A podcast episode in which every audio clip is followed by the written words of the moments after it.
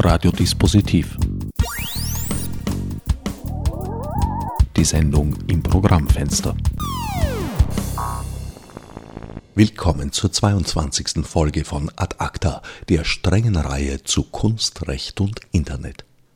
Diesmal geht es vor allem um freie und weniger freie Software, die uns bereits wohlbekannte rasant anwachsende Kluft zwischen rechtlicher Regelung und gelebter Realität, so denn überhaupt rechtliche Regelungen existieren, die der Bezeichnung würdig sind, um mangelndes Bewusstsein im Umgang mit immateriellen Gütern sowie ein notwendig gefordertes Umdenken auf allen Ebenen. Mit einem Wort, es ist wieder ganz schön was zusammengekommen. Um dieser Themenvielfalt einigermaßen gerecht zu werden, habe ich gleich drei, nein, vier Gäste zum gepflegten Disput geladen.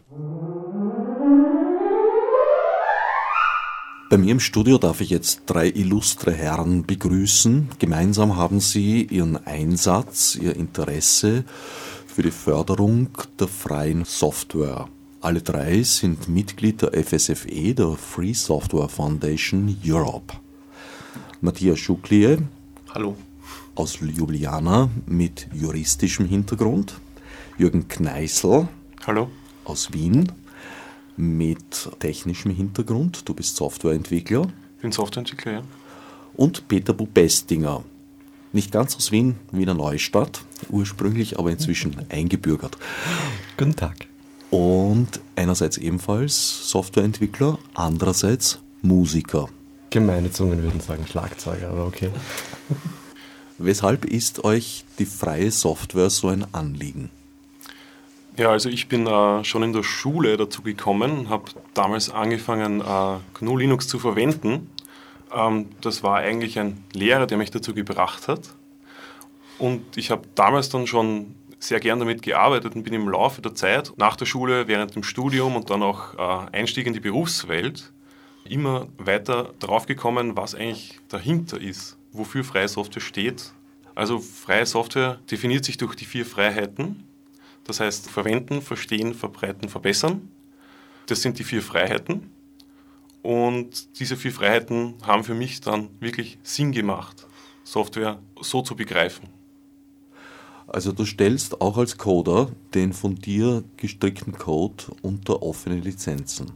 Ja, ich stelle den Code, den ich in meiner Freizeit mache, unter eine freie Lizenz.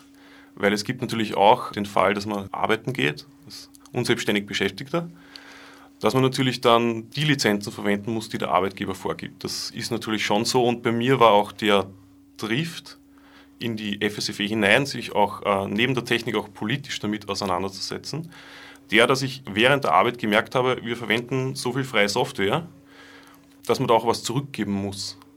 In welcher Form auch immer, ob einfach Code zurückspielt in die Community oder äh, sich für freie Software einfach nur politisch einsetzt oder einfach in Foren Leuten hilft, einfach unterstützt. Also es wird innerhalb von kommerziellen Projekten aufgebaut auf vorhandener freier Software und du meinst, es gibt zu wenig Rückfluss da in die Szene? Es gibt sicher zu wenig Rückfluss, ja. Es gibt aus kommerziellen Projekten Rückfluss in freie Software. Das ist auch einer der Gründe, warum wir heute hier sind, weil teilweise dieser Rückfluss passieren muss aus lizenztechnischen, urheberrechtlichen Gründen. Es gibt aber auch, wenn wir vielleicht dann nachher noch dazu kommen, Projekte oder Lizenzen, in denen der Code nicht in der Form zurückfließen muss. Und sich für freie Software einzusetzen, die allen wieder zugutekommt, ist, finde ich, eine gute Sache. Peter, wie ist das bei dir gewesen, der Zugang?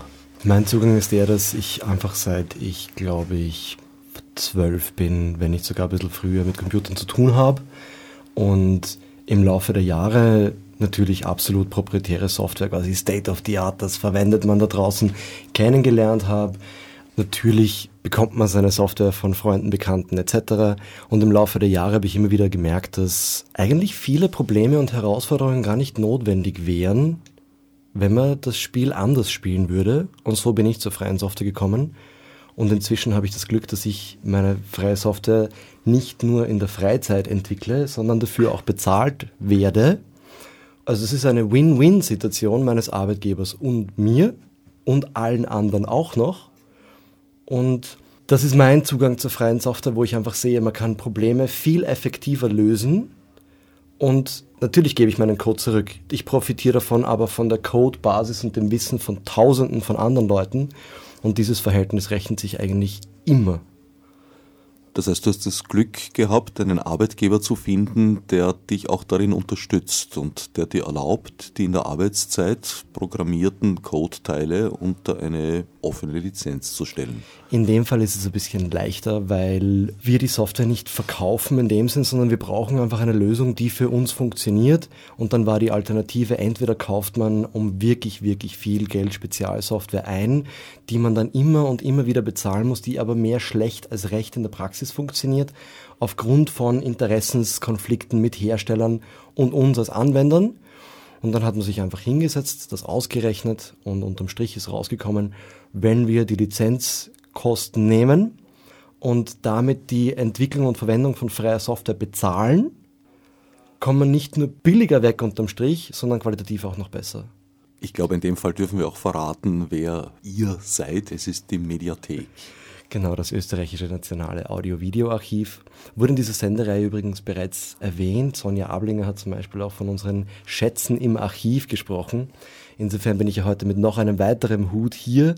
Quasi Urheberrecht im Softwarebereich, ah, Urheberrecht und Rechteverwertung im Musikbereich und dann auch noch das Ganze im Archivbereich, wo es ja dann auch um sozial-kulturelle Verantwortung und wie heißt es so schön immer, Cultural Heritage geht. Matthias, du bist der Einzige, der jetzt keinen so technischen Hintergrund hat, dafür hast du den juristischen Hintergrund. Komischerweise ist es, ah, auch wenn ich ein Jurist bin, ist es bei mir ähnlich wie bei Jürgen. Also ich bin mit GNU Linux in Kontakt gekommen schon im Gymnasium. Das war Mittel 90er, irgend sowas. Und seitdem bin ich halt durch die Jahre immer wieder, immer mehr äh, in die Community integriert war. Äh, ich habe mehr damit gespielt, über Patente äh, gelesen, über über Lizenzen, über die ganze soziale Thematik von Free Software. Und dann mit dem Studium ging es halt weiter. Also ich studiere halt Jura, bin jetzt am Ende, aber noch immer bin ich sehr viel dabei mit der Community und lerne auch noch Programmieren. Und für mich ist Free Software nicht nur technisch interessant, weil es sehr oft besser ist, aber auch von der sozialen und auch von der rechtlichen ähm, Seite gibt es sehr interessante Themen da. Heißt das, durch das Vorhandensein, durch die Entstehung von Free Software hat sich die rechtliche Situation verändert? Auch, da gibt es ein paar Juristen, die meinen auch, dass es mit den Free Software Lizenzen irgendwie ähnlich ist, wie es früher mit äh, Lex Mercatoria war. Also dass der jetzige Stand von Recht, Urheberrecht, Patentrecht und so weiter und so fort, also all die ganze komplexe Situation, ist A nicht unifiziert global, B funktioniert nicht gut genug äh, für die Realität, die wir haben.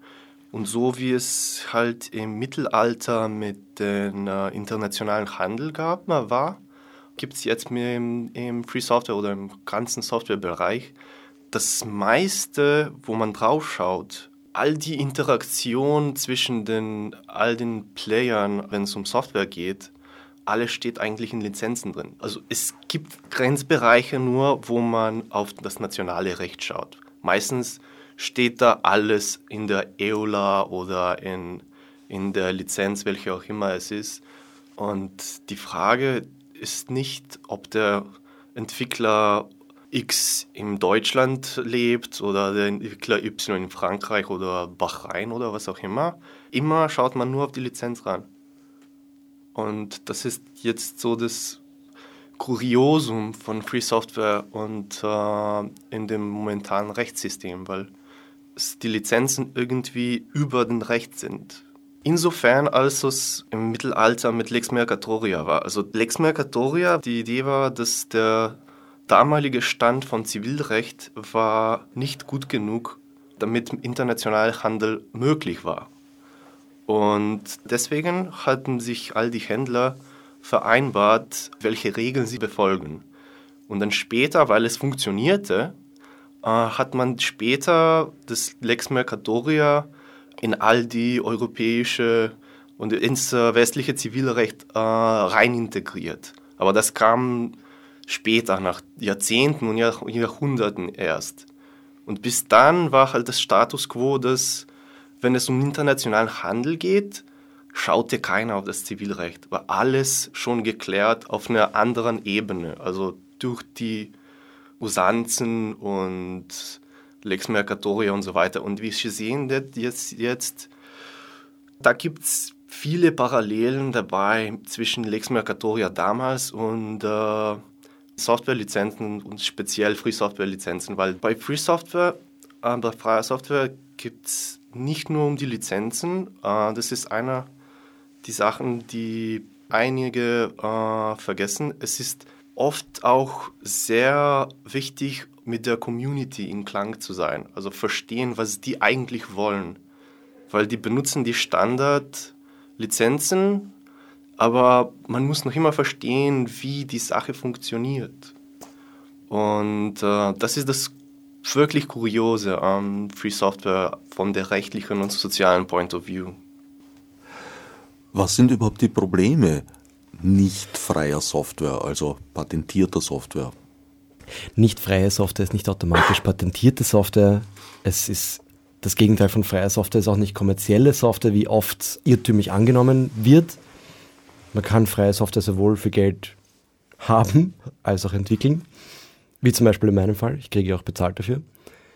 Jetzt haben wir Patente. Die, ich weiß jetzt nicht, ob wir die Dose hier aufmachen wollen, weil das ein relativ komplexes. Okay, ich sehe da gerade einen, einen feurigen Blick. Es gibt Softwarelizenzen, wo wir eben jetzt bei freier Software die vier Freiheiten haben, dass ich darf reinschauen, ich darf es verändern, ich darf es weitergeben ich darf verstehen, wie es funktioniert. All das habe ich bei proprietärer Software mal out of the box nicht. Da ist es so, dass ich darf es verwenden. Ja klar, dafür wurde es auch geschrieben. Ich darf es mir nicht anschauen, wie es funktioniert, weil dann müsste ich mehr über die Software herausfinden, zum Beispiel auch Reverse Engineeren, sie aufmachen. Das steht in den meisten Lizenztexten ausdrücklich drin, dass wenn du das machst, bekommst du Ärger. Ich darf sie natürlich auch nicht weitergeben, sonst wäre der ganze geschäftliche Spaß damit ja auch wieder ein bisschen getrübt für den Hersteller. Und interessanterweise ist Ansprüche, die wir an reale Gegenstände stellen, die wir erwerben, Beispiel, ich kaufe mir einen Tisch bei Ikea und da steht jetzt drauf, das ist ein Wohnzimmertisch. Und ich hätte ihn jetzt aber gerne ein bisschen kürzer und in lila, damit er in meine Couchlandschaft im Wohnzimmer passt. Ja, dann mache ich das. Und wenn ich es nicht selber machen kann, dann frage ich irgendjemanden und sage, hey, du, guter Freund meinerseits, der sehr geschickt mit Werkzeug umgehen kann, kannst du bitte meinen Tisch so ändern, wie ich das haben will? Und man würde jetzt nicht hergehen und sagen, einen Moment, äh, was sagt Ikea dazu? Weil die haben ja wohl Rechte auf den Tisch. Du hast ja nur die Werknutzungsrechte unter gewissen Bedingungen erworben. Da wird sich jeder an, an, an wirklich aufs Hirn greifen und sagen, was geht da? Bei Software ist das aber der Normalfall. In gewisser Weise bestimmt der Tischler sogar, was du auf diesen Tisch stellen darfst. Genau. Weil wenn der nämlich sagt, das ist ein Vasentisch, dann darfst du nur die Vasen drauf. Und wenn er sagt, da dürfen nur Vasen vom Typ X drauf, kann er auch das festlegen, teilweise lizenzrechtlich, teilweise einfach implementierungsmäßig. Man gibt zum Beispiel jetzt Text ein in ein Programm seiner Wahl, also Textverarbeitungsprogramme soll es ja angeblich mehr als nur eines geben. Und dann speichert man es ab. Die meisten Leute vergessen dabei aber, dass die Formate, die sie produzieren, ebenfalls wie eine Art Sprache ist. Das ist wie eine Schrift.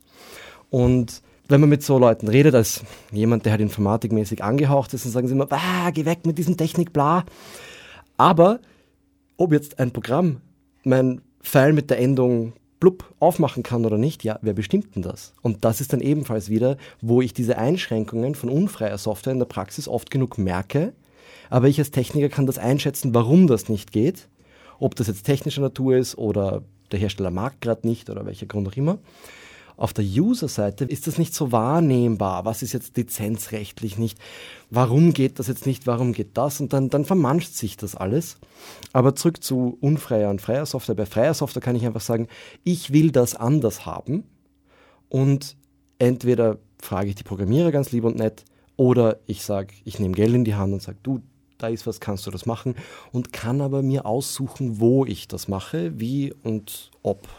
Und das sind die Vorteile von freier Software gerade in einer Umgebung, wie der Matthias auch so gesagt hat, es hat inzwischen soziale Konsequenzen. Da geht es nicht um technische Errungenschaften und Vorteile, sondern wir sind umgeben von Technik. Meine Oma ist umgeben von Technik und sie weiß es nicht einmal. Und all das sollte eigentlich, und das ist auch, warum wir so für freie Software sind, doch unter der Kontrolle der Leute sein, die es verwenden und die quasi davon umgeben sind und nicht unbedingt von denen, ausschließlich die es bauen und uns dann vorgeben. Das ist Knut und diesen Tisch wirst du so verwenden, wie Ikea das vorgesehen hat. Ja? Weil entdecke die Möglichkeiten, spielt es dann nämlich nicht mehr. Gut, wir haben beschlossen, wir öffnen diese Dose, wir öffnen die Dose Patente. Patente betreffen proprietäre, also unfreie Software, genauso wie freie Software. Da sind wir schon mal beim ersten Punkt. In freie Software können wir reinschauen. Das heißt, auch große Rechtsabteilungen von großen Konzernen mit vielen, vielen Anwälten können in diese Software reinschauen und vielleicht bemerken, dass es in dieser Software Algorithmen gibt, die patentiert sind. Ja? Und wo sogar Sie als Konzern oder als Firma diese Patente äh, halten. Das betrifft eben, wie gesagt, proprietäre sowie freie Software. Und Softwarepatente sind in Europa gibt es sie eigentlich nicht.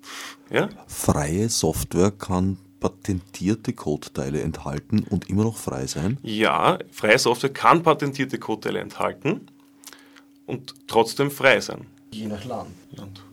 Ja, also das Problem ist, hier sind zwei Dinge dann, also zwei unterschiedliche Dinge.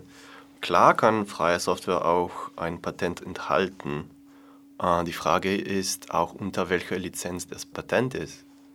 Weil da gibt es Softwarelizenzen wie zum Beispiel GPL v3 oder Apache 2, äh, die haben schon eine Patentklausel drinnen. Und da steht, all die Patente, die man braucht, um diese Software zu benutzen, geben dir all die Entwickler und all die Urheber, die den Code geschrieben haben, zur Verfügung, damit du diese Software benutzen kannst. Das geht. Äh, es geht auch, dass da irgendwo ein Patent ist, aber keiner benutzt es. Oder auch, äh, dass sich keiner darum kümmert. Was schützt das Patent dann in dem Fall noch? Das ist jetzt die Dose in der Dose, die wir öffnen. das Problem mit Patenten momentan ist, man, man sieht dieses Problem am besten gerade bei Software, ist, dass die überhaupt nicht ihre primäre Ursache mehr erfüllen. Also die haben keine Rolle mehr. Äh, oder die Rolle von Patenten hat sich umgewandelt von dem begrenzten Monopol von dem Entwickler oder von dem Erfinder, äh, weil er sehr viel Arbeit und sehr viel Geld darum äh, rein investiert hat, um irgendwas zu patentieren. Zum Beispiel Patente hatten irgendwie Sinn im Zeitalter von Alfred Nobel. Aber momentan, was passiert, ist halt, dass die Patente sind an sich gar nicht mehr interessant. Was jetzt interessant ist bei den Patenten, sind Patentportfolien. Ähm, das bedeutet, man sammelt sie. Ist halt irgendwie wie Pokémon. Du so viele Patente du hast, je besser du bist. Und auch wenn du verfolgst, wie die Patentklagen funktionieren, ist es dasselbe. Theoretisch musste man, wenn man eine Patentklage macht, hingehen und sagen, okay, wir haben dieses Patent und ihr habt es halt gebrochen. Also ihr habt es benutzt, ohne dass ihr uns gefragt habt was eigentlich passiert ist, die sagen, ihr habt irgendein Produkt, wo wir Interesse haben, dass ihr es nicht verkauft. Und wir haben hier so einen Stapel von 100 Patenten. Und wir sind ganz sicher, also du musst einen oder 10 oder 20 von denen irgendwo in deiner Software drin haben. Weil es geht nicht anders. Und an der anderen Seite schaut man halt, okay, ja, gut, okay. Aber, aber, mein Lieber, wir haben auch Patente. Und wir haben hier so einen 250er Stapel davon und wir schauen, wer, von wem der größere Stapel ist. Und dann passiert halt, dass Klage auf Klage für Jahr auf Jahr ähm, geht und man schaut halt, wer früher zu wenig Geld hat, um mitzumachen. So funktioniert Patentrecht momentan im Softwarebereich. Oder als Beispiel, ähm, bleiben wir bei einem tollen Beispiel, der Tisch. Jemand erfindet einen ganz tollen, neue Art von Tisch. Ich kann mir das gar nicht ausmalen, wie toll der sein wird. Ja? Und über 15 Jahre erfindet er diesen Tisch und hat auch, weil er nur das macht, auch Geldprobleme, Sozialprobleme, alles. Und dann will er sich schützen und sagt, ich patentiere diesen Tisch. Meiner Idee, bevor ich in den Verkauf gehe, dass niemand mir, so was er eigentlich auch äh, der Sinn von Patenten wäre, meine Erfindung wegnimmt. Ein größerer Konkurrent, ein größer, groß, großer Möbelhersteller. Und das ist dann ganz toll, weil der patentiert das dann auch und nimmt auch noch diese Kosten auf sich. Der Tisch ist dann patentiert und dann fängt er an, diesen Tisch herzustellen und zu verkaufen. Investiert hat eine kleine Firma, der Tisch ist so toll, der hat ganz viel Erfolg und er hat aber nur dieses eine Patent, wofür er Jahre seines Lebens eigentlich für die Erfindung benutzt hat. Und dann kommt eben auch so ein, ein großes Konglomerat oder eine Firma mit einem Patentpool von Tischen und Sesseln und allem möglichen Portfolio und sagt, ja, aber wir haben 5000 Patente, also wir sind dann schon in diesen Größenordnungen für Tische und wir wollen jetzt in direkter Konkurrenz zu dir gehen und wir wiegen quasi, wie Matthias vorher erklärt hat, dein Patent gegen einmal die ersten 50 von uns. Und das betrifft nicht nur, dass sich große Konzerne gegenseitig verklagen wegen Patenten, sondern auch, dass das auch den kleinen Erfinder, für den es eigentlich auch da ist, betrifft. Der Grund ist einfach der, dass es, wenn wir jetzt dann noch ganz kurz den Schwenk Richtung Software machen, dass Dinge patentiert sind in Europa eigentlich, vielleicht wird der Matthias das dann noch ganz kurz erwähnen, dass es nicht ganz so ist, aber eigentlich nicht. Es gibt in Europa keine Softwarepatente. Mhm. Noch nicht. An sich. An sich. Ähm, es werden Dinge patentiert, die sehr, ich sage mal so, für einen Entwickler trivial sind sogenannte Trivialpatente, also Dinge, die Knut in den 70er Jahren in Papers geschrieben hat, zum Beispiel die Art of uh, Computer Programming, die sind patentiert. Die hat irgendeine Firma patentiert und die sind immer wieder Teil von Patentklagen. Eigentlich Dinge, die man auf der Universität seit 20 Jahren wahrscheinlich in den ersten Semestern lernt, sind eigentlich patentiert und nicht ein Lösungsweg, ein spezieller, sondern sehr allgemein gehalten patentiert. Und dann steht in einem äh, Patentamt irgendeiner sagt, da kommt einer mit einem Patent und sagt, ich habe diese Erfindung da, die ist eigentlich vom Knut, aber ich patentiere jetzt. Und er sagt, ja, das schaut kompliziert aus, patentieren wir, machen wir das. Und so entstehen die Patente, eigentlich Dinge, die wir auf, in, in Österreich in den ersten Semestern im technischen Studium lernen, sind dann in den USA drüben patentiert und dann streiten sich in einem speziellen Bezirksgericht in Texas dann große Firmen darüber, ob dieses Patent jetzt wirklich anwendbar ist. Und warum Texas? Dieses eine Bezirksgericht ist, in Texas ist bekannt dafür, sehr patentklagenfreundlich zu sein. Also zurückgeführt auf das Beispiel mit dem Tisch hieße das, es ist bereits patentiert, den Hammer zu verwenden. Eigentlich ja. Ich wollte nur kurz sagen zu deiner ursprünglichen Frage vorher, was ist jetzt durch das Patent geschützt und wie ist das mit freier Software? Damit wir da den Bogen auch noch kurz schließen und nicht verlieren, ist, das Patent schützt die Idee. Die Implementierung steht unter einer freien Lizenz, aber die Idee ist trotzdem geschützt durch ein Patent. Das ist das eine. Das andere waren jetzt Trivialpatente, im Sinne von, ja, wir haben uns das sichern lassen, dass was auch immer du aus Holz machst, wirst du Schrauben verwenden. Das Patent gehört uns. Und das andere ist einfach dieses Patent-Portfolio-Bashing, sowohl von groß auf groß, im Sinne von, wir haben Firma X und Firma Y, die total weltweit riesig sind. Die haben Hunderte bis Tausende an Patenten und sagen einfach, machen eine Materialschlacht in dem Sinn. Wer hat mehr Lawyers, wer hat mehr was auch immer. Aber was der Jürgen auch erwähnt hat, ist dieses Romantische. Der Entwickler oder die Entwicklerin, die im Keller mit Herzensblut was entwickelt und dann kommt ebenfalls so ein netter Gigant, der einfach mehr Kohle, mehr Ressourcen hat und sagt, ja schön, aber das Patent funktioniert eigentlich nur noch für die Großen und nicht einmal für die. Es war genau dasselbe, war, ist, war jetzt ein Beispiel mit Siri von Apple. Mhm. Ähm, da war einer, man sagt, er war ein genialer Entwickler, der sich spezialisiert auf die Audio Recognition. Und okay, der hat es ja. eigentlich gemacht, aber dann hat Apple eine andere Firma genommen und die haben ihm ich denke mal, die haben ja auch geklagt oder sowas. Also der, der war wirklich gut, der Mensch hat mal gesagt, der ist der Gott in der, in der Spracherkennung. Und dann hat diese Firma gemeint, naja, also wir haben mehr Geld, wir haben mehr Patente und wir klagen ihn jetzt einfach mal.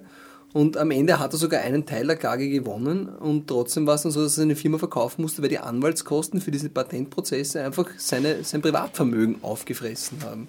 Das war jetzt der eigentlich äh, nur verborgen anwesende Martin Bollowitzer, der jetzt doch nicht ganz stumm bleiben konnte. Ich würde nur noch zurückgehen zu den Patenten. ähm, nur sehr, sehr kurz. Ähm, es ist eine, eine der großen Fragen ist, wieso ist jetzt Software so das Spezifische mit den Patenten? Es ist halt so, dass A, Software in generell sollte nicht patentiert sein und in Europa ist es, in generell kann man Softwarepatente nicht haben. Da gibt es schon ganz viele, die es gemacht haben, aber die sollten nicht da sein. Das Problem mit Software ist, dass die Entwicklung sehr linear ist. Also wenn man, ich weiß nicht, im Kunst oder irgendwo, klar äh, benutzt man äh, Ideen von anderen. Es geht nicht anders. Äh, aber in, des, in Softwareentwicklung ist es immer so. Also immer äh, benutzt du die Idee von den vorherigen, weil es anders nicht geht. Also du kannst jetzt nicht nur sagen, okay, ha, scheiße, da gibt es ein Patent auf X, jetzt fangen wir halt von vorne an, entwickeln ein biologisches Prozessor, der auf vierzahliges System basiert und Quantummechanik benutzt und nicht Linearalgebra oder irgend sowas. Na, das geht nicht. Also das ist, was wir haben. Wir gehen in diese Richtung. Und jeder Patent, der im Weg steht, steht 20 Jahre im Weg. Und 20 Jahre sind für Software irrsinnig viel Zeit. Du hast vorher gemeint, dass es Softwarepatentierung in Europa gar nicht wirklich gäbe. Im europäischen Recht steht, dass die Software an sich nicht patentierbar ist. Das Problem ist dabei, dass viele Firmen das umgehen, die halt sagen, ah, weil die Software auf einem Gerät läuft, patentieren wir halt die Software mit dem Gerät zusammen. Und das Gerät ist halt ein Computer. Und eigentlich sollte das nicht funktionieren. Also eigentlich sollte auch das nicht patentierbar sein. Aber weil die EPO, die European Patent Office äh, und alle Patent Offices in der Welt Geld kriegen auf je, äh, für jedes Patent, das man einschickt, drückt man mal ein Auge zu. Es ist also im europäischen Recht verankert, dass Software an sich nicht patentierbar genau, ist. So wie Film. Weshalb? Weil es keinen Sinn macht. Es steht auch im europäischen Recht, dass äh, Mathematik und äh, Formeln nicht patentiert sein können.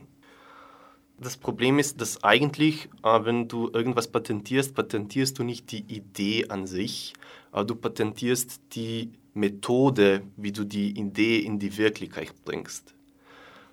Und mathematische Prozesse und Software und Kunst und so weiter, bei denen geht es eigentlich um die Idee. Und eine Idee, eine Idee, die nicht manifestiert ist, kannst du nicht kontrollieren. Ja, es geht dabei auch äh, um die Idee hinter einem Patent. Also das Patent ist ja deswegen erfunden worden, weil es halt Leute gegeben hat, die haben ein Problem gelöst und haben in diese Lösung eben Geld investiert, wie wir vorher schon gehört haben. Und dann hat man ihnen zeitlich begrenztes Monopol zugesprochen, diese Lösung des Problems eben allein herzustellen oder eben Lizenzen dafür zu vergeben, dass jemand anderer ein Gerät zum Beispiel herstellen kann. Jetzt habe ich eine Erfindung, die ich patentieren kann. Ja.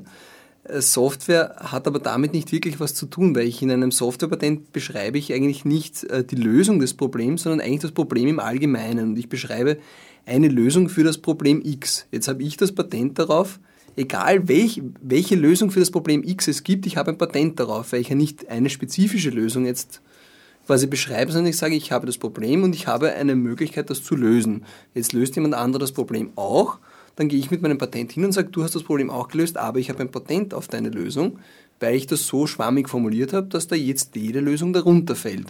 Und das ist das, was in Amerika passiert mit den Softwarepatenten. Und deswegen haben dann alle Firmen in einem leerstehenden Gebäude in Texas eben ein Büro, damit sie dort mit ihren Softwarepatenten andere Firmen verklagen können, weil dieses Gericht eben dafür bekannt ist, dass es da schnell entscheidet und dem Patentinhaber einfach mal Recht gibt. Also dieses texanische Gericht dürfte für Patentstreitigkeiten etwa das sein, was für Scheidungen Reno ist. Martin, dich habe ich aufgrund des voreilig abgelegten, aber dann doch gebrochenen Schweigegelübdes äh, eingangs nicht vorgestellt. Martin Golowitzer, du bist Chemiker und hast mit Patenten durchaus auch schon deine Erfahrungen gemacht. Ja, also als Chemiker führt zwangsläufig kein Weg an Patenten vorbei, die muss man auch manchmal lesen. Und in gewissen Bereichen wie eben der Naturwissenschaften, speziell Chemie- oder Pharmabereich, haben Patente durchaus auch eine Berechtigung, weil wenn eine Pharmafirma jetzt einen neuen Wirkstoff entwickelt, ja, dann muss sie da vielleicht mal eine Milliarde Euro investieren, hat mal 150 Wirkstoffe entwickelt und muss die 150 dann testen. Und in der ersten Phase dieser klinischen Tests fallen dann mal 80 Prozent einfach weg und das Geld ist quasi in den Schornstein geblasen worden.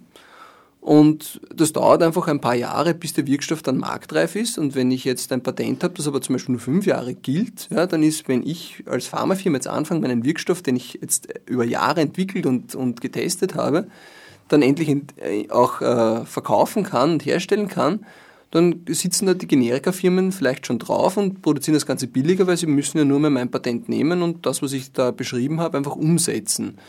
Und das wird dann problematisch, weil eine Milliarde Euro muss man erst auch mal wieder verdienen, um einen neuen Wirkstoff zu entwickeln. Und da sieht man, dass zum Beispiel in dem Bereich Patente die Innovation wirklich fördern, weil ich eben meine Innovation über das Patent wieder refinanzieren kann, weil ich das Geld über 20 Jahre dann wieder einnehmen kann.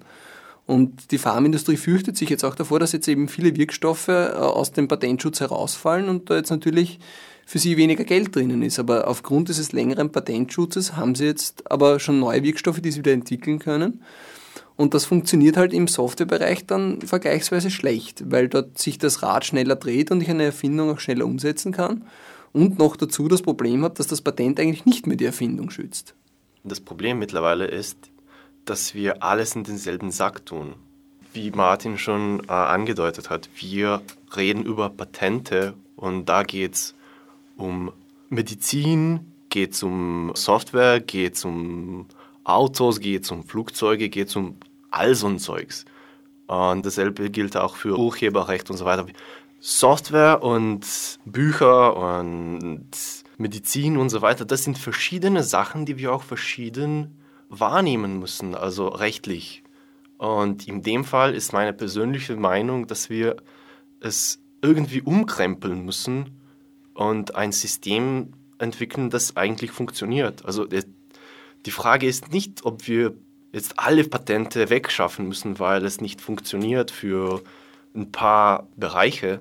Wir müssen als eine Gemeinschaft, also als eine Society, ein System entwickeln, das uns das Weiterentwickeln von all den Sachen, die wir jetzt genannt haben und anderen fördert, das den Wohlstand fördert und es allem besser geht.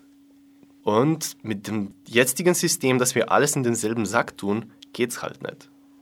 Genau, wie du schon richtig sagst, es wird alles in einen Sack geworfen. Das merkt man auch gerade bei zum Beispiel auch Netzpolitikveranstaltungen oder Diskussionen zum Thema ACTA, Urheberrecht, sonstiges. Wird alles zusammengepanscht, tickt aber, also Literatur tickt anders als Musik, als Film. Film hat zum Beispiel Musik einfach nur als Unterpunkt noch drin. Dann hast du Theater, da hast du Bühnenbild und alles Mögliche noch dabei. Und es wird aber alles so geredet, dass da gibt es so dieses Urheberrecht. Und man braucht dann neue Geschäftsmodelle und jetzt gibt es das Internet und das kann man überhaupt nicht über einen Kamm scheren. Und was oft gar nicht erwähnt wird, deswegen sind wir auch hier, ist Software fällt ebenfalls wird über das Urheberrecht geschützt. Da gibt es die Lizenzen, aber basierend gerade auch bei freien Lizenzen, sogenannte Copyleft, Lizenzen, die haben nämlich im Unterschied zu Copyright, was normalerweise ist, das darfst du nicht, das darfst du nicht und wehe, du machst das, ist Copyleft in die andere Richtung. Es verwendet das Urheberrecht, um Sachen zu erlauben, aber auch die rechtliche Basis zu haben, dass diese Freiheiten nicht wieder weggenommen werden dürfen.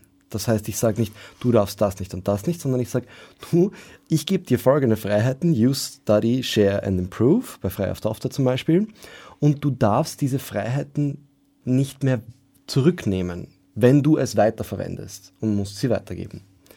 Wie ist das da bezüglich dem Zusammenhang von Urheberrecht und Lizenzen, Matthias? Eine Sache ist, dass Copyleft an sich ist eigentlich ein Legal Hack von Copyright.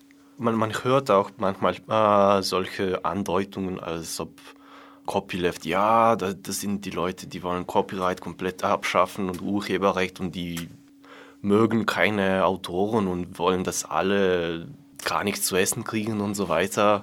Das ist komplett, eigentlich komplett falsch, weil Copyleft-Lizenzen, die wir jetzt haben und auf denen das ganze Free Software System basiert, basiert auf dem Copyright.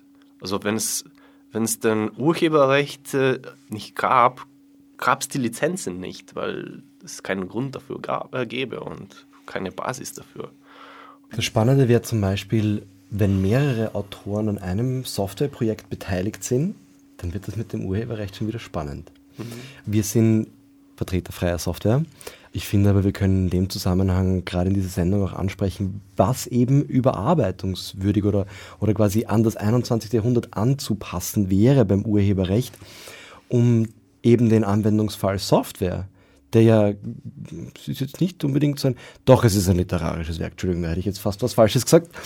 Das ist, also Software schreiben, das ist nicht eine mechanische Tätigkeit, da steckt sehr viel sehr viel Emotion drin und es gibt auch wunderschönen Programmcode. Und Kreativität. Unbackbar viel Kreativität. Es, es wird dann noch viel komplizierter, weil was ist zum Beispiel mit, mit, mit Markup, Languages? Ich fange das jetzt nicht an, aber ich sage nur, dass es gibt so viele bunte Bereiche in der Softwarewelt, wo überhaupt gar nicht klar ist, ob es schützenswert oder ob es überhaupt schützbar wäre oder wie oder was. Und all diese ganzen komplexen Dinge sind einfach im aktuellen Urheberrecht nicht wirklich erfasst. Es ist, wie der Matthias gesagt hat, es ist ein Hack. Und äh, wie schon meine beiden Vorredner erwähnt haben, äh, freie Software basiert wirklich sehr darauf, in, auf Österreich umgemünzt, dass ich als freier Softwareentwickler in Österreich das Werknutzungsrecht weitergebe. Aber der Weitere muss es mit, dem, mit denselben Freiheiten wieder ausstatten, wenn es er wieder weitergibt. Und das ist immer wieder auch eine Frage, die kommt, wenn ich es weitergebe und ich gebe es, sagen wir mal, gratis weiter, wir reden jetzt nicht von frei, sondern gratis, ja, dann darf der Weitere das auch verkaufen. Ich gebe ihm dieses Recht schon. Ja? Und wir haben auch diese, diese zwei Fronten. Ja, es gibt die eine Front, die ist, wir müssen unbedingt das Urheberrecht reformieren, weil wir, wir verdienen kein Geld mehr mit unserer Kunst oder unserer Musik und, oder was auch immer. Und die andere Seite sagt, ja, wir haben das Internet und es ist ja kein Problem mehr heutzutage, Dinge zu kopieren und, und zu vervielfältigen. Und eigentlich sehen wir gar nicht ein, dass das so aufwendig sein soll und wir wollen eigentlich nicht wirklich was zahlen dafür. Und das sind diese zwei Fronten. Und wir sagen dann so, okay, es, es gibt sicher viele Dinge, über die man diskutieren muss und soll bei Urheberrecht, aber wir weisen halt auch darauf hin, dass quasi das Urheberrecht schützt freie Software davor, dass das einfach jeder nehmen kann oder, oder verwenden kann. Und da sind wir dann auch wieder bei so Beispielen wie, es gibt wirklich ganz tolle freie Software, die auch von großen kommerziell betriebenen Softwarefirmen verwendet wird. Die müssen das aber wieder freigeben. Es gibt im Linux-Kernel zum Beispiel, als ganz technisch zu sein, Microsoft Code. Microsoft hat mitgeholfen selbst und hat Software zur Verfügung gestellt, um ihre eigenen Lösungen besser zu unterstützen. Und dadurch, dass, obwohl sie eine große Firma sind mit sehr viel Umsatz und eigentlich proprietäre Software vertreiben, müssen sie den Code, den sie für den Linux-Kernel bereitstellen, auch wieder unter dieselbe freie Lizenz stellen. Das wäre also einer von diesen gewünschten Rückflüssen. Das ist ein sehr gewünschter das Rückfluss. Das ist die ja? Idee dahinter. Das ist die Idee. Und es ist auch sehr interessant, wenn man sich anschaut, dass zum Beispiel auch eine andere groß bekannte Firma mit einem, einem, einem Fruchtlogo auf ihren Produkten, äh, wenn man sich da mal ansieht, wie viel freie Software die Basis deren Systeme ausmacht, die haben sich aber größtenteils an Lizenzen bedient, die, ähm, wie, wie sagt man da quasi, die das, die das enforcen, die quasi Strong und Weak Copyleft. Also da gibt es einfach Lizenzen, da schreibst irgendwo in einen Textfile ganz versteckt rein, ah ja, übrigens, der Code kommt nicht von mir. Und das war's. Ich muss keine Veränderungen zurückgeben. Und Firmen bedienen sich dann auch viel lieber in dieser Ecke, anstatt GPL, wo wirklich dieses Strong Copyleft ist, ich muss diese Freiheiten weitergeben und darf es nicht zumachen. Jürgen hat gesagt, dass nicht jeder verwenden kann. Freie Software soll verwendet werden, aber man soll nicht so ein Hit and Run machen im Sinne von, macht's gut, ihr Trottel, und ich nehme das, was ihr gratis ins Netz stellt, mach's zu und geb's euch nicht einmal mehr selber zurück. Und da würde ich gern ein Ding reinbringen, weil der Jürgen zuerst auch gesagt hat, die Fronten, um auch wieder Parallelen zu schließen oder zu ziehen zwischen der ganzen Diskussion mit Urheberrecht und worum es ja geht, ist die Wertwahrnehmung von immateriellen Gütern, mit der wir einfach ein massives Problem in unserer Zeit haben. Wir sind umgeben davon, dass wir alles Mögliche kopieren können. Da sind wir dann bei dem Content, da sind wir bei der Kunst und bei der Software ebenso. Und dann ist was sehr spannend ist, ist eben, dass auch im Bereich der freien Software, wie finanzieren sich diese Dinge? Sind das ausschließlich Hobbyprojekte? Und dann sind wir genau in der gleichen Ecke wie die Künstler, die dann sagen, klar, ich mach's, weil es mir ein Bedürfnis ist. Und man, man weiß ja auch schon, man geht zu seinen Eltern oder Großeltern und das ist ja richtig so wie Outen, wo man sagt, Papa, Mama, ich muss euch was sagen, ich mache Kunst. Und die werden einfach also die Hände vors Gesicht schlagen und sagen, was haben wir falsch gemacht? Den müssen wir für den Rest seines Lebens durchfüttern. Der kann doch nicht von Kunst leben. Und das ist, das ist nicht einmal von mir, sondern es war auf den Vienna Music Business Research Days. Super Veranstaltung jedes Jahr, drei Tage auf der Musikuni. Und da wurde das eben gebracht, dieses Beispiel. Ich habe mir das vorher schon gedacht. Und er hat dann gesagt, es ist wirklich so. Das heißt, der Antrieb kann nicht das sein, jetzt in der Kunstecke, dass ich damit super reich werde, auch wenn wir diese Stars haben. Aber das ist offensichtlich eher die Ausnahme. Und im freien Softwarebereich ist es auch so, dass auch an Schulen, ich habe das erlebt auf den Linux-Tagen in Graz, kamen so 15-, 16-jährige EDV-HTLer zu mir und haben gesagt, unser Lehrer sagt, wenn wir freie Software entwickeln, dann sterben und verhungern alle. Weil wir lernen ja Software zu entwickeln. Also müssen wir die dann auch verkaufen und deswegen müssen wir sie einschließen. Und da sind wir dann wieder bei dem, wo es zur Frontenverhärtung kommt von den Leuten, die sagen, nein, nein, nein, nein, nein, Intellectual Property. Und dann wird es schwierig. Also die Wertwahrnehmung von immateriellen Gütern in unserer Zeit ist, glaube ich, ein, ein massiv riesiges Ding, mit dem man sich beschäftigen sollte. Gerade wenn es darum geht, ja, und wie lebe ich jetzt davon? Wer zahlt das? Machen wir es über Flatrate? Machen wir es, weil ich gerade so lustig bin? Muss ich? Kann ich? Hm das war auch in, in vielen anderen Sendungen, diese Senderei, ist so dieses, bei physischen Objekten haben die Leute schon ein bisschen ein Gespür dafür, wenn ich das nehme, dann hast das du nicht mehr und deswegen mache ich es nicht, weil das ist nicht okay, das bringt mir meine Oma bei. Bei immateriellen Gütern ist es aber so, dass ich hab's und du hast es dann aber auch. Das heißt, ich nehme es dir nicht weg, sondern Teilen macht mehr daraus. Und dadurch wird es halt schwieriger, weil die Leute auch nicht dieses Bewusstsein haben, dass sie jetzt irgendwo was anrichten, was ich auch nicht finde, dass sie tun. Ich mag auch dieses Raubkopier- und Piraten-Negativ-Sprech in dem Bereich nicht. Aber es, wenn man mit den Leuten redet, haben sie sehr wohl ein Bewusstsein dafür, ja, ich bin mir dessen bewusst, was ich mache und ich kopiere das.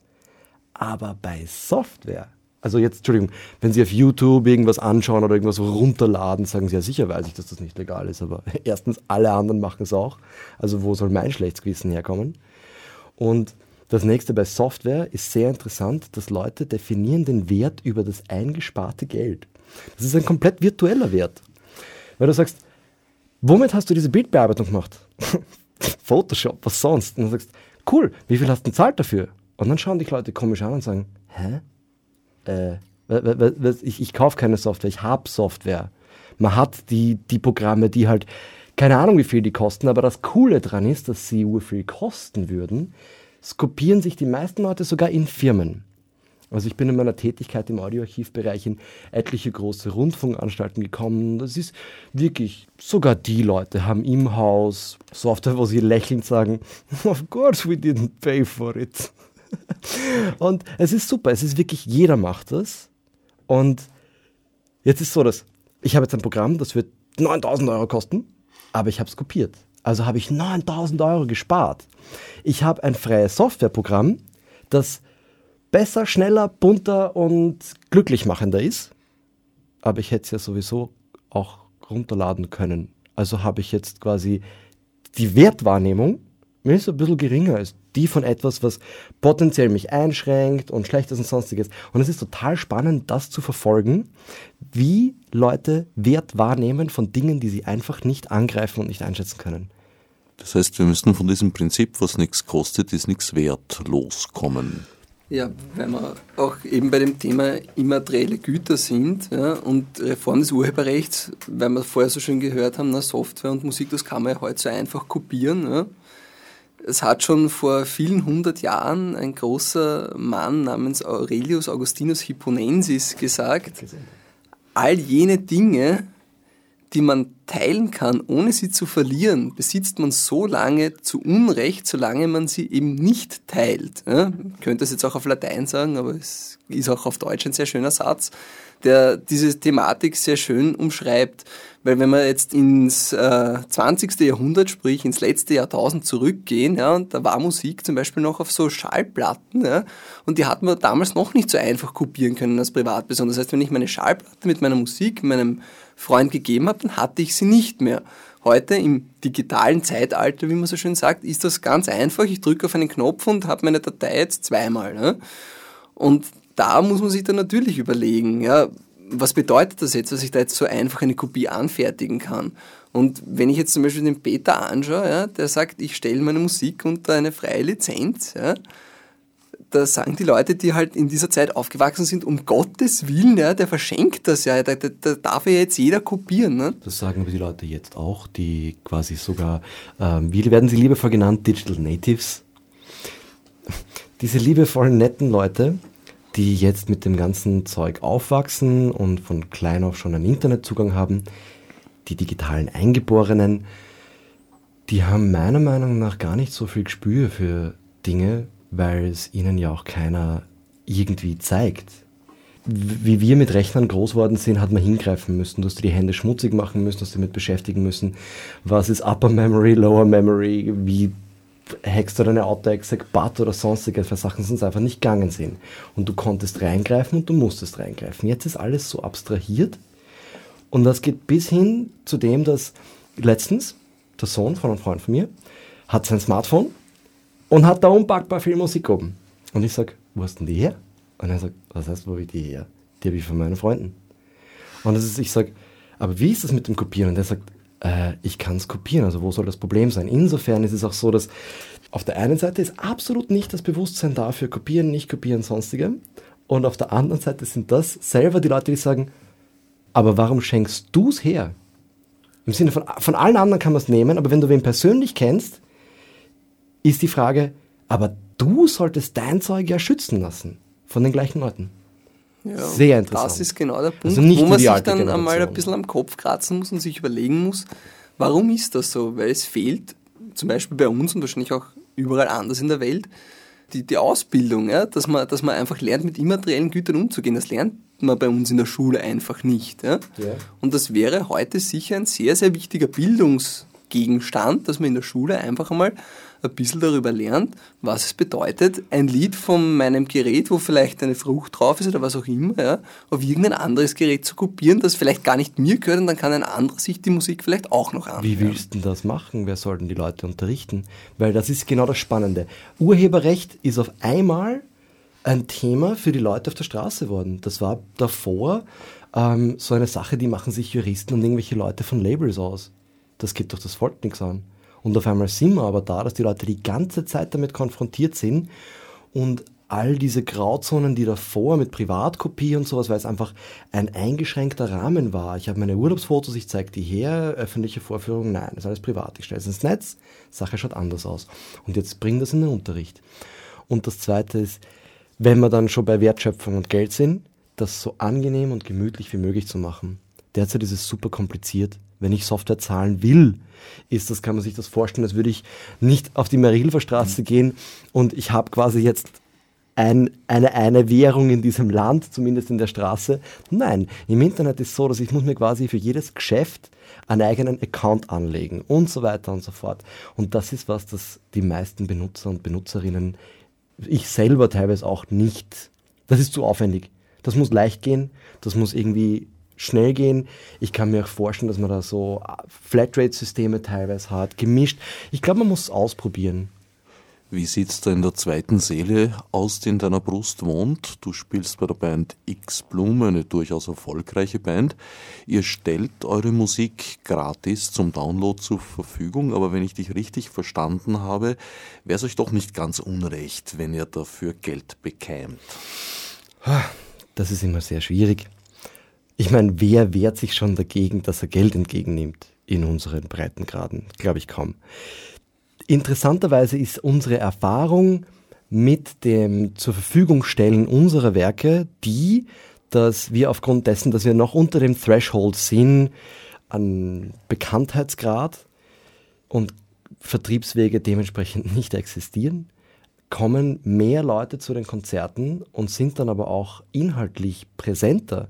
Man kennt das, man steht auf der Bühne und auf einmal singt eine fremde Person mit. Das ist einer der geilsten Momente, die es gibt. So quasi, man schaut die Leute an und das, man, man, sieht, dass die Person den Text kann. Und wir haben auch, wir, wir probieren das aus seit Jahren, dass wir die Leute fragen, warum seid ihr eigentlich hier? Wie seid ihr auf dieses Konzert gekommen? Und die haben gesagt, ja, wir haben geschaut, was so, was so geht. Und dann haben wir uns die Sachen angehört. Und witzigerweise ist es schon so, dass viele Leute wollen auch was zum Angreifen. Die kommen nach dem Konzert zum, zum Merchandising-Stand und wir, wir haben als Prinzip, sagen wir allen Leuten, wenn sie eine CD kaufen von uns, was natürlich super ist, weil dann, dann kriegen wir auch etwas wieder rein, können uns Equipment, Kabeln oder zum Beispiel auch Touren finanzieren. Man muss man halt manchmal mehr reinbuttern, als man rauskriegt. Und wir sagen den Leuten, du kannst die CD kopieren, du darfst sie kopieren und so weiter und so fort. Du kannst die Sachen aber auch online runterladen, damit sich die Leute nicht verarscht fühlen. Keine einzige Person hat bis jetzt gesagt, ha, na dann, ja? Nein, das ist so dieses, dieses faire Miteinander. Das ist nicht so, ich will jetzt ein Geschäft mit dir machen, sondern ich mache gerne Musik, ich will sie teilen, spiel mal fair. Und ich glaube, dass Leute imstande sind, dass sie das verstehen. Und dass sie da dann auch mitspielen und bereit sind, was zu, also gern zahlen. Auch wenn es optional ist. Das, das, Problem ist halt, dass die Technologie, die wir momentan haben, ähm, ist so weit entfernt von dem rechtlichen System, die wir haben, dass es solche Anomalien gibt. Und das Schlimme daran ist, dass wir dann nicht versuchen, die Technik zu verstehen und alle anderen Dinge zu adaptieren, also bessere Technik besser zu benutzen.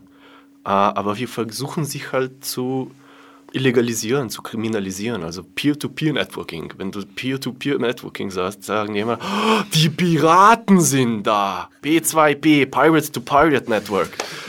Uh, aber nee, es ist halt technisch besseres System. Sie halt wie Straßenbahn. Straßenbahn oder zu Fuß gehen. Die Frage ist nur, wie sponsorieren wir die Straßenbahn? Da gibt es viele Modelle. Also ich habe es ein bisschen verfolgt schon und da gibt es Modelle von Bitcoins zu äh, Micropayments, Crowdfunding, Bounty Systems. Also da gibt es unzählige Modelle. Das Problem, ich kann, ich kann momentan kein Modell rausnehmen und sagen, das ist das Modell. Weil in dem Zeitalter, wo wir jetzt sind, in diesem 2012, sind wir noch immer in der Phase, wo wir Dinge ausprobieren da gibt es Modelle. Okay, funktioniert es, funktioniert nicht. Wieso funktioniert es nicht? Zum Beispiel Micropayments sind super Idee. Das Problem ist nur, dass es nicht funktioniert, weil es nicht einfach genug ist. Im, im Musikbereich gibt es da auch schon also Versuche dazu und da haben Betreiber von Online-Musikplattformen gesagt, dass ihnen die Micropayments, quasi Pay per Track, kosten ihnen so viel Reibungsverluste aufgrund des Banktransfers, dass die dann ebenfalls zu Bundle Payments gegangen sind, nicht weil sie Micropayments nicht mögen, sondern weil das Geld von A nach B zu bekommen so viel Reibungsverluste macht, dass es sich nicht rentiert. Jo, genau. Und Micropayments sind gerade das perfekte Beispiel dafür, weil die Benutzer finden Micropayments irgendwie logisch. Wenn da ein Straßenkünstler ist ähm, und der spielt gut, ja, okay, also ich habe weiß nicht, 20 Cent oder ein Euro oder was auch immer, gibt es in das kleine Töpfchen dort. Kein Problem. Es ist sehr intuitiv. Das Problem ist nur, wenn du jetzt nicht nur einmal klicken musst auf deinen, ich weiß nicht, auf deinen Media Player, wenn du die, die, die Sache anhörst, klickst halt, oh ja, das mag ich. Punkt 20 Cent oder ein Euro, was auch immer. Es geht nicht. Das ist das Problem. Im Computerspielebereich gibt es das aber schon. Also ich bin jetzt kein Freund von Steam, weil es halt alles schön geschlossen ist und DRM und whatever. Aber dort funktioniert das relativ gut, soweit ich das mitbekomme. Du hast deinen Client und es ist halt wie andere Leute irgendein Programm haben, um ihre Musik zu checken, ist das für Computerspiele. Und dann hast du dort einen Account mit deiner Kohle und dann drückst du einfach nur so, ja, ich will das haben. Und die Leute kaufen Spiele wie deppert, hm? weil es so gemütlich ist. Ja. Na, das sind halt die 4 Euro und dann habe ich das Spiel, na, da klicke ich drauf. Ich glaube, wir brauchen da aber sehr wohl an Standard, was dieses Payment-System angeht. Weil derzeit, so wie es mit dem Online-Musikstore ist, dass es gibt einen populären, den viele Leute, die diese lustigen Geräte mit der Frucht drauf zum Beispiel jetzt verwenden können. Das ist ein Geschäft. Und ob ich jetzt meine Musik da reinkriege oder nicht, entscheidet der, der für den Einkauf des Geschäfts oder generell für die, für die Bestückung der Regale zuständig ist. Es gibt absichtlich mehr als nur ein Musikgeschäft oder mehr als nur ein Quantgeschäft und die bieten ganz unterschiedliche Dinge an es wäre doch Wahnsinn anzunehmen, dass ein Vertrieb ausreichend wäre. Wenn da aber ich für jedes Geschäft ich wieder einen eigenen Account brauche, weil es keinen Standard gibt und ich auch eben die Sachen nicht finde, das ist ja das nächste. Wenn ich jetzt nur dieses I whatever Ding verwende, finde ich ja nur Musik da drin, die auch da drin ist. Wenn ich woanders eine Musikplattform habe, wo diese Musik legal erworben werden könnte, kriegen die meisten Leute davon nichts mit. Magnatune, Jamendo, zum Beispiel freie Musikplattformen, wo ich auch zahlen kann, was auch gut ist. Die Leute suchen ja nicht getrennt dort. Du bräuchtest quasi so ein Gateway, wie halt Hausnummer eine Suchmaschine, die über unabhängige Webseiten sucht und das aber auch verknüpft mit einem Payment-System. Ja. Aber das ist super komplex. Wir sind gerade bei den Tasten und ja, tasten wir halt weiter. Wir schauen, was funktioniert, hacken weiter und was geht, geht's.